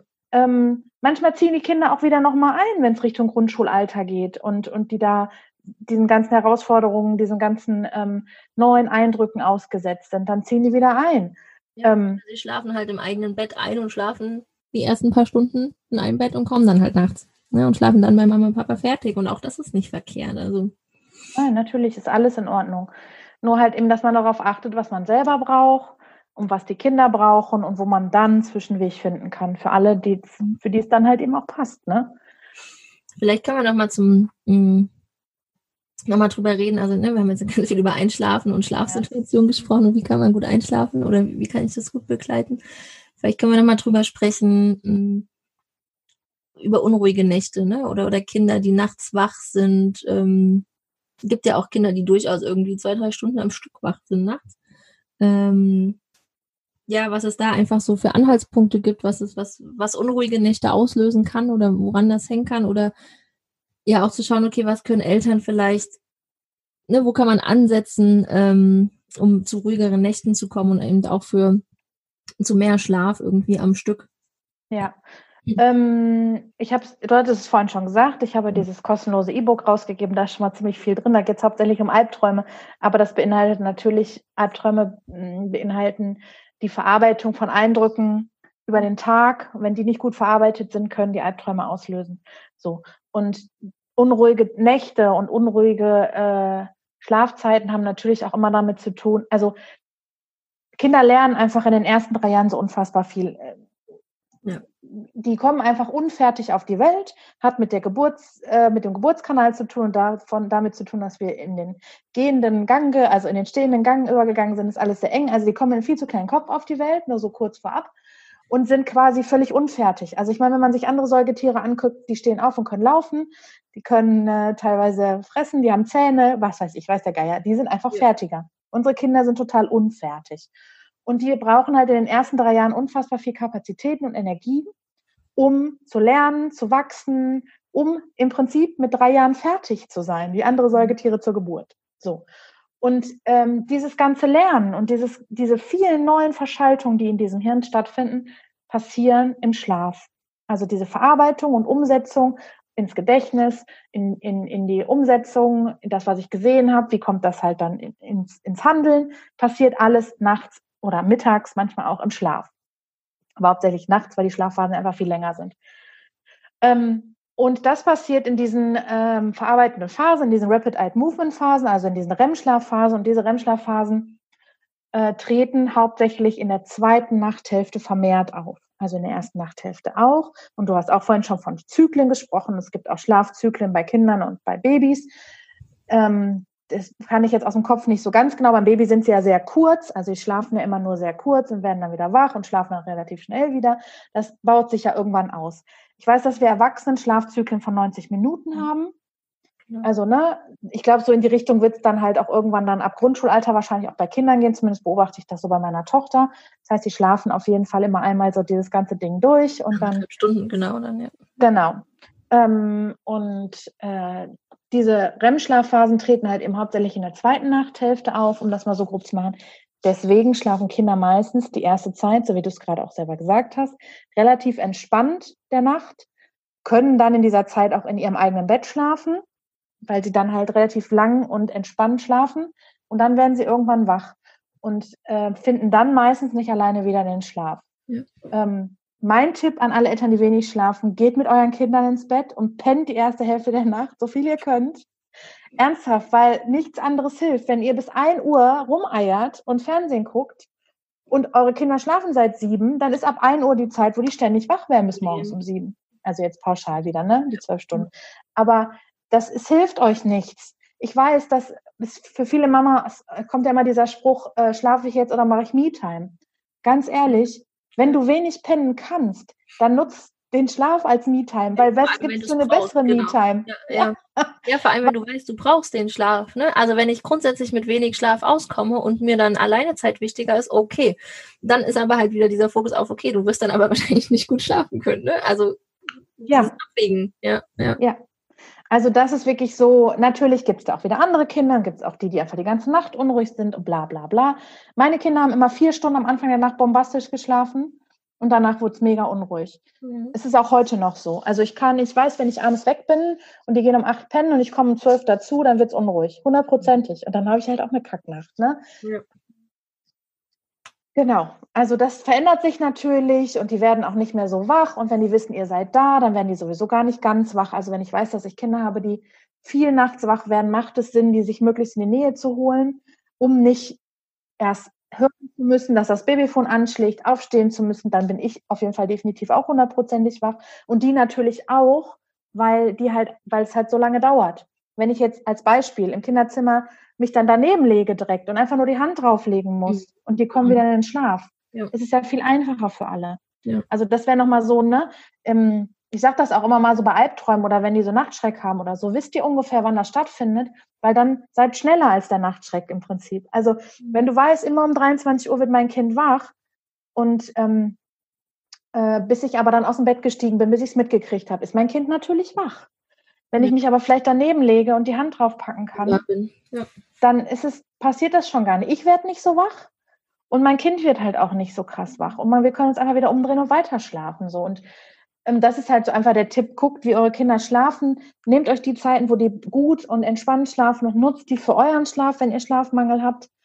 Ähm, genau. Und guckt, dass wenn ihr eben Kinder habt, die, die viel nachts wach werden, die dann halt eben mit einfachen Handlungen schnell wieder in den Schlaf ja, zu kriegen. Genau, ja, die einfach ja? diese, ja, diese Schlafbrücken zurück in den Schlaf brauchen. Ne? Und dafür brauchen sie halt nochmal jemanden, der da ist. Was dann zum Beispiel bei größeren Kindern sich so äußert, dass sie dann doch wieder äh, zu den Eltern kommen zum Schlafen, weil sie da dann beruhigt weiter schlafen können. Genau. genau. Und das ist halt auch manchmal der Grund, warum die dann einfach nachts auch lange wach sind, weil dann sind die halt einmal wach. Genau. Dann haben die aber vielleicht auch schon acht Stunden, ja, dann haben die vielleicht auch schon acht Stunden gepennt. Ja. Ne, dann ist, sind die nicht mehr hundemüde und haben nicht so diesen diesen, diesen, diesen großen Schlafdruck irgendwie und dann pennen die halt nicht weiter. Und dann sind die erstmal drei Stunden oder zwei Stunden wach und dann, ja. sonst waren es immer drei Stunden.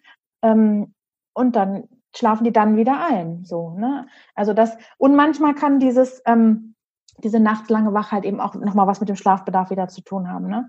Wenn die zwar abends müde sind und ich habe den richtigen Zeitpunkt erwischt, sind die zwar eingeschlafen, aber haben gar nicht so viel Schlafbedarf gehabt, dass ja. wenn die dann nachts wach werden, auch einfach erstmal wieder nachts wach sind. Zu früh, ja, ja, genau. Das ist halt, ja, da kommt wieder dieses, ne, so am Schlaf rummanipulieren, finde ich halt, ne, das ist dann halt super schwierig, weil, genau, vielleicht schlafen sie dann einfach zu früh ein und dann reicht es aber halt wieder hinten raus nicht oder beziehungsweise reicht dann der Schlafbedarf. Ne? Genau, richtig. Genau. Was ich bei den Schlafphasen, was ich ja noch so spannend fand, du hast auch gesagt mit dem Schlafzyklus von anderthalb Stunden, das ist ja zum Beispiel auch bei Erwachsenen im Schlaf. Also man sagt ja ganz oft, ne, du musst so acht Stunden schlafen.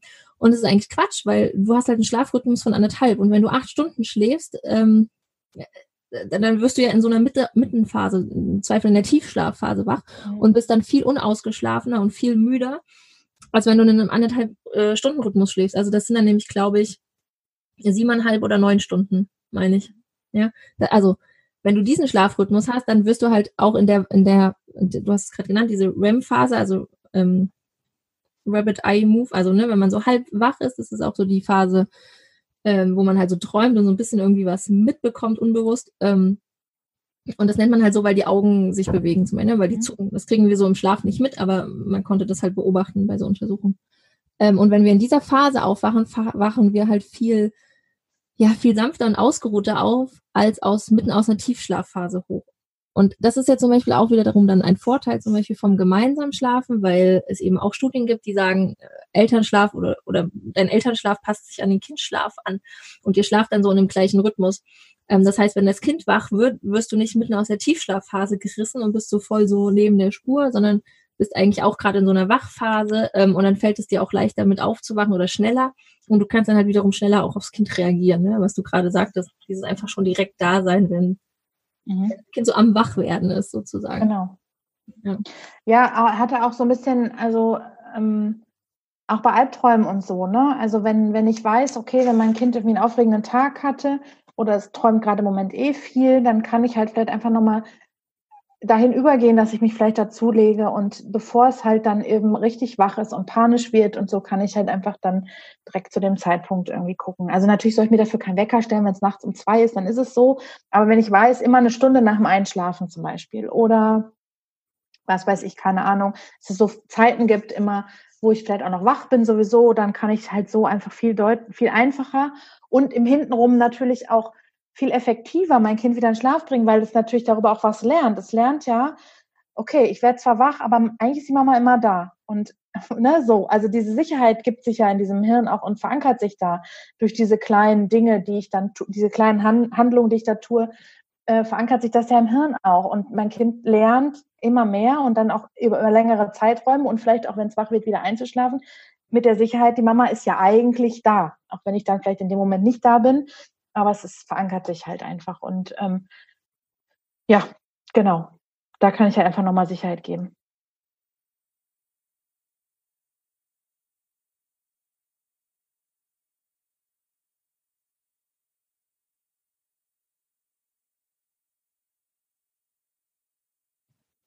Ja, es ist super spannend. Ich merke auch gerade wieder, wie vielschichtig dieses Thema eigentlich ist, ne? Und was eigentlich alles Einfluss auch auf den Schlaf hat, auf ähm, darauf, wie wir damit umgehen, wie wir einschlafen können, wie gut wir schlafen können. Und dass es da einfach auch so super viel, ja, im Endeffekt zu berücksichtigen gibt, ne? Und ja, ist echt ein super vielschichtiges Thema. Ich glaube, wir könnten auch noch ewig weiterreden. Vielleicht können wir noch mal kurz zusammenfassen, weil mh, hm, wir haben jetzt drüber gesprochen, ne? dass wir, also dass es halt oft diese Erwartungshaltung ist, die bei uns Eltern dazu führt, dass wir irgendwie unzufrieden sind mit der Schlafsituation von unserem Kind und das so der gängigste und erste Schritt irgendwie ist, am, am Kinderschlaf zu manipulieren. Ähm, ja, genau, du hast es auch mal zwischendurch gesagt, wir wissen natürlich nicht, was das für langfristige Folgen hat. Ähm, wir wissen, dass Schreien lassen richtig schlecht ist, also das ist durchaus äh, schon bekannt. Ähm, und was wir auch gesagt haben, ist gerade, dass es in der Zeit der Autonomiephase so viel Entwicklungsschritte gibt, so viel kognitive Entwicklung passiert, die muss halt im Schlaf verarbeitet werden. Und dass das aber auch durchaus dazu führt, dass sich diese Schlafrhythmen, der, die Schlafphasen irgendwie permanent ändern. Ne? Also das halt, das ist ja auch noch so ein Ding. Es kann ja sein, dass es irgendwie mal ein, zwei Wochen gut läuft und dann ist irgendwas gar nicht mal so ein großes Ereignis, muss es gar nicht sein, aber es kann irgendwas sein, was das Kind gerade super äh, beschäftigt oder es gibt halt einen Krisenentwicklungsschritt und zack ist irgendwie wieder alles dahin. Ja, ähm, und dass wir es dann schaffen, genau unsere Erwartung vielleicht ein Stück weit loszulassen zu gucken, okay, dann passe ich mich jetzt halt, versuche ich mich schnell an die neue Situation anzupassen, dass das Kind halt gerade irgendwie vielleicht weniger schläft oder unruhiger schläft. Mhm. Ähm, genau, wir haben über Einschlafbegleitung gesprochen, ja, dass es zum Beispiel super wichtig ist, dass die Anspannung raus kann aus den Kindern und am besten auch aus uns, ja, also dass auch wir es schaffen, bei der Einschlafbegleitung uns selber so ein bisschen ja runter zu regulieren ne? und auch entspannt neben dem Kind äh, liegen zu können, damit sich diese Anspannung nicht wieder überträgt. Mhm. Genau, wir haben über Einschlafbegleitung gesprochen, über diese sichere Schlafumgebung einfach, ja, dass die Kinder Sicherheit, Geborgenheit und Nähe brauchen, um gut in den Schlaf zu finden und vertrauensvoll auch loslassen zu können. Ja, also Einschlafen hat ja auch wieder was mit Loslassen zu tun. Ähm, und dass das einfach unterschiedlich sein kann, ja, dass es in jeder Familie anders aussehen kann und dass es einfach kein, kein Garant gibt, irgendwie, wenn du das machst, dann schlaft ihr besser oder schlaft ihr gut oder dein Kind schläft gut. Und ähm, Genau, und dann haben wir noch über unruhige Nächte gesprochen. Und das ist, ja, dass halt da auch einfach, äh, ja, dass wir da vorbereitet sein sollten, ne? Und wissen, okay, mein Kind schläft halt unruhig und dass ich mich da ein bisschen ein Stück weit anpasse und lange Schlafphasen auch für mich nutzen kann. Und auch da bin, wenn das Kind nachts unruhig schläft und im Zweifel schneller bin als das unruhige Kind. Um ihm zu helfen, wieder gut in den Schlaf zu finden. Und das ist ja auf jeden Fall was, was uns langfristig hilft, ne? Weil wenn wir es schaffen, dass das Kind schnell durch, weil wir weil wir da sind, weil wir es zudecken, streicheln, ähm, weiterschläft, wie du es gerade nochmal gesagt hast, ja, das verankert sich ja im Gehirn und dann schafft es diese Schlafbrücken ja irgendwann alleine und schafft es alleine wieder in den Schlaf zu finden. Und das ja. hilft uns ja auf jeden Fall langfristig, ja. ne, dass die Kinder alleine wieder in den Schlaf finden, dass sie sich umdrehen, zudecken und so. Ja. Und es ist ja auch total normal ist, dass man nachts wach wird und wir das auch werden. Wir Erwachsene, nur wir merken es nicht mehr so, weil wir es schaffen, einfach direkt wieder den Schlaf zu finden. Manchmal merken wir es auch, manchmal sind wir auch wach und unruhig und dann drehen wir uns von links nach rechts, bis wir wieder einschlafen können. Aber in der Regel legen wir uns irgendwie nochmal neu gemütlich hin, decken uns zu und pennen wieder ein. Und dass das eben auch den, bei den Kindern nicht anders ist und das den Kindern zuzugestehen, genau. Genau. Ja. Und ansonsten, also ich würde, glaube ich, abschließend echt noch gerne sagen, scheut euch halt nicht davor, ähm, um Hilfe zu fragen, ne? Wenn ihr halt echt, wenn ihr darunter leidet unter eurer Schlafsituation, also in der Familienschlafsituation, wenn das wirklich zu, zum Schlafmangel führt, wenn ihr äh, merkt, dass ihr da nicht mehr zurechtkommt irgendwie, dann scheut euch nicht davor, Hilfe in Anspruch zu nehmen, in Form halt einer Beratung zum Beispiel und da einfach ganzheitlich aber zu schauen, was kann denn gemacht werden. Ja, also halt den Fokus echt nicht so auf das, nicht auf den Kinderschlaf zu legen, sondern einfach ganzheitlich zu gucken, wie kann ich mit dieser Situation jetzt umgehen. Ja, vielleicht auch nochmal kurz. Also, was ich halt auch oft höre, ist so, dass Mamas, ich meine, das ist halt ein grundsätzliches Mama-Problem, aber dass Mamas so das Gefühl haben, die Verantwortung für den Kinderschlaf zu haben. Wenn der Papa dann da ist, dann brüllt sie. Ja, natürlich ist das eine Gewohnheitssache und da muss man auch langsam rangehen, ähm, wenn so der Übergang kommt von nur Mama macht die Schlaf Einschlafbegleitung zu Papa. Ja. Aber auch die Papas können das nachts machen. Also sucht euch da Möglichkeiten, auch für euch gut zu sorgen. Oder wenn ihr merkt, boah, ich hatte jetzt echt viele schlechte Nächte, ich schlafe jetzt ein Wochenende, Gottverdammt, auf dem Sofa, damit ich nicht das Gewühle die ganze Zeit um mich habe. Oder ich schlafe bei meinen Eltern, bei einer Freundin. Ich hole mir einfach zwischendurch auch mal den Schlaf. Da stirbt euer Kind nicht von, wenn es eine Nacht ohne euch schläft ohne euch schläft. Also wir haben halt oft so dieses Gefühl, dass wir das nur können. Und gerade wenn wir zwei kleine, kleinere Kinder haben, wenn die sehr nah beieinander geboren sind und die sind noch beide sehr bedürftig auch, müssen wir gut darauf achten, dass wir diese Verantwortung aufteilen und ähm, auch schon die Anschaftsbegleitung vielleicht abwechselnd machen. Manchmal hilft es den Kindern da Klarheit zu haben und sagen, heute ich, morgen und immer abwechselnd. Oder darauf zu achten, was gut geht. Aber mh, einfach für euch auch zu gucken, für euch als Mamas und als Familie zu gucken, wie kann, kann ich auch in meiner Kraft bleiben und wie kann ich ähm, da gut für mich auch sorgen, weil darüber lernen wieder unsere Kinder, wie sie gut für sich sorgen können. Und ja. wenn es mir nicht gut geht, geht es halt meinen Kindern auch nicht gut. Habe ich keine Kapazitäten, um ja. das alles zu begleiten, was bei Kleinkindern da so alles den ganzen Tag passiert. Mhm. Kann ich einfach nicht ich, also ich habe gedacht in meinen Müdigkeitsphasen, ey, ich, ich kann das nicht, ich schaffe keine zwei Kinder. Und ihr müsst dazu wissen, ich habe vorher in einer Jugendeinrichtung gearbeitet, wo ich mit zehn Kindern gleichzeitig gearbeitet habe. Und hier in meiner krassen Erschöpfung in den ersten zwei Jahren meiner kleinen Tochter habe ich gedacht, ich schaffe das nicht. Ich bin die Unter, der, die Untermutter überhaupt, weil ich halt überhaupt nicht mehr in diese Kraft gekommen bin und total in, immer in der Erschöpfung gelatscht bin. Und deswegen sage ich echt aus Erfahrung und mittlerweile wirklich auch, tue ich das auch so, sucht euch echt jemanden, der euch unterstützen kann. Ja. Ähm, ich weiß, dass es nicht immer leicht ist. Wenn ich halt niemanden in der Familie habe, muss ich gucken, eben nochmal über eine Beratung gucken und gucken, was mhm. derjenige vielleicht mir nochmal irgendwie zu bieten hat. Mir vielleicht auch helfen kann, meinen Partner damit einzuleiten oder die Oma abends kommen, was weiß ich, keiner. Es gibt ja so viele Möglichkeiten. Ja, dazu gehört halt aber auch erstmal dieses Anerkennen und wie du gerade gesagt hast, ne? Ja. Diese Verantwortung auch ein Stück weit zu teilen einfach wenn das denn möglich ist. Ja, also wenn er ein Partner ist, dann kann ich diese Verantwortung einfach teilen. Und dann kann man gemeinsam gucken, wie man das abends oder generell auch nachts geschiftet bekommt und dass es eben nicht auf einem alleine lastet. Mm, also das ist ja so der erste Schritt, dieses Anerkennen und dann auch zu erkennen, okay, was brauche ich denn? Ja, also brauche ich jetzt zum Beispiel einfach mal Schlaf? Brauche ich wirklich nur Schlaf oder brauche ich mehr Ruhephasen? Die, die können ja gut auch tagsüber eingestreut werden. Ja, die, das muss ja dann gar nicht nachts oder abends sein. Ähm, ja, also das sind ja so ein paar Schritte, die gemacht werden müssen. Ähm, ja, und aber was du halt gesagt hast, das ist ja bei jedem Thema irgendwie so, dass wenn wir auf uns selber gut achten und gucken, dann hilft uns das langfristig ja auch mehr als ja, ne? Also, Die alte Leier, aber also ist es ja, tatsächlich. Ja, natürlich ist es irgendwie immer wieder das Gleiche, aber das ist halt, ja, das macht es halt einfach aus. Ja? Und gerade beim Thema Schlaf ja. Schlaf ist halt einfach so ein Grundbedürfnis, was wir brauchen. Ja. Und die einen brauchen es mehr, die anderen weniger und die einen können besser mit Schlafmangel als die anderen. Und deswegen ja. zu schauen, was sind die eigenen Bedürfnisse und wie kann ich sie mir erfüllen. Ja. Auch unabhängig von Nachtschlaf zum Beispiel. Aber das, das ist ja noch auch so ein ne, Strategie zur Bedürfniserfüllung kann einfach sehr unterschiedlich aussehen. Ja, ja genau. Ja. cool. Vielen, vielen Dank, liebe Denise. Ähm, ist ein langes Gespräch geworden. Das haben wir aber schon fast erwartet, ne, dass wir über Schlaf einfach ewig reden. Und ich glaube, es gibt einfach ganz viele Themen, die wir nicht besprochen haben. Mm, ja, wir schauen einfach mal auf das Feedback zur Folge. Ne? Wenn ihr irgendwie noch Fragen habt, wenn ihr sagt, da ist was offen geblieben oder so, dann meldet euch da und gerne und kommentiert unter dem Beitrag. Schreibt der Denise oder mir. Und vielleicht gehen wir dann einfach auch nochmal zusammen auf Instagram Live im Anschluss an die Folge, wenn wir sagen, da ist noch vieles unklar oder offen geblieben. Ja. ja super gerne.